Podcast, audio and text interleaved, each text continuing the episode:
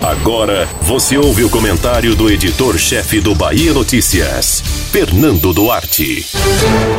Mesmo que tenha mantido uma postura otimista com relação a 2021, o prefeito Bruno Reis deu sinais de que a situação de enfrentamento à pandemia do novo coronavírus não é tão tranquila quanto parece. Calma, não é que Salvador vai enfrentar caos ou despreparo para lidar com a crise. Ao sinalizar o interesse em adquirir vacinas contra a Covid-19 por fora, sem depender exclusivamente do Ministério da Saúde, o gestor demonstra preocupação com a instabilidade do Plano Nacional de Imunização. Se isso não deixa tenso, não sei o que te deixaria. Desde o segundo semestre do ano passado, quando nações de todo o mundo começaram a se mobilizar para adquirir doses do imunizante, repetimos diuturnamente a necessidade do Brasil se preparar para comprar vacinas.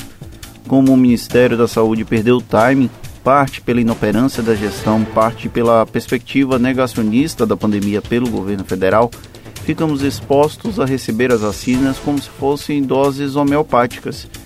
Pena que durante uma pandemia não dá para tratar a doença dessa forma.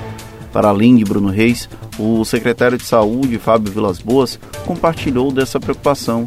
Recentemente, ao avaliar a velocidade com que as doses chegavam à Bahia, o titular da CESAB indicou que levaríamos anos para imunizar decentemente a população.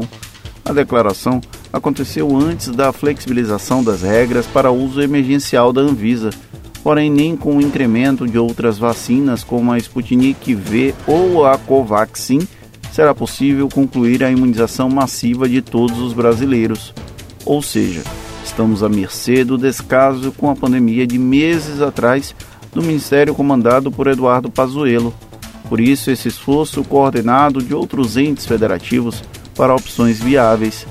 O governo da Bahia tem investido pesado na opção russa, desenvolvida pelo Instituto Gamaleia. Veio daqui a iniciativa para questionar no Supremo Tribunal Federal as portarias da Anvisa que limitavam os registros de imunizantes no Brasil. A Prefeitura de Salvador abriu uma frente de negociação com a Índia, que pode incluir tanto a Covaxin quanto doses da Covishield, da Universidade de Oxford com a AstraZeneca. São esforços para evitar ficar esperando demais de um governo que não se sabe exatamente o que esperar. Caso o Ministério da Saúde autorize que outros entes públicos adquiram imunizantes, isso pode desafogar a pressão exercida atualmente contra a pasta.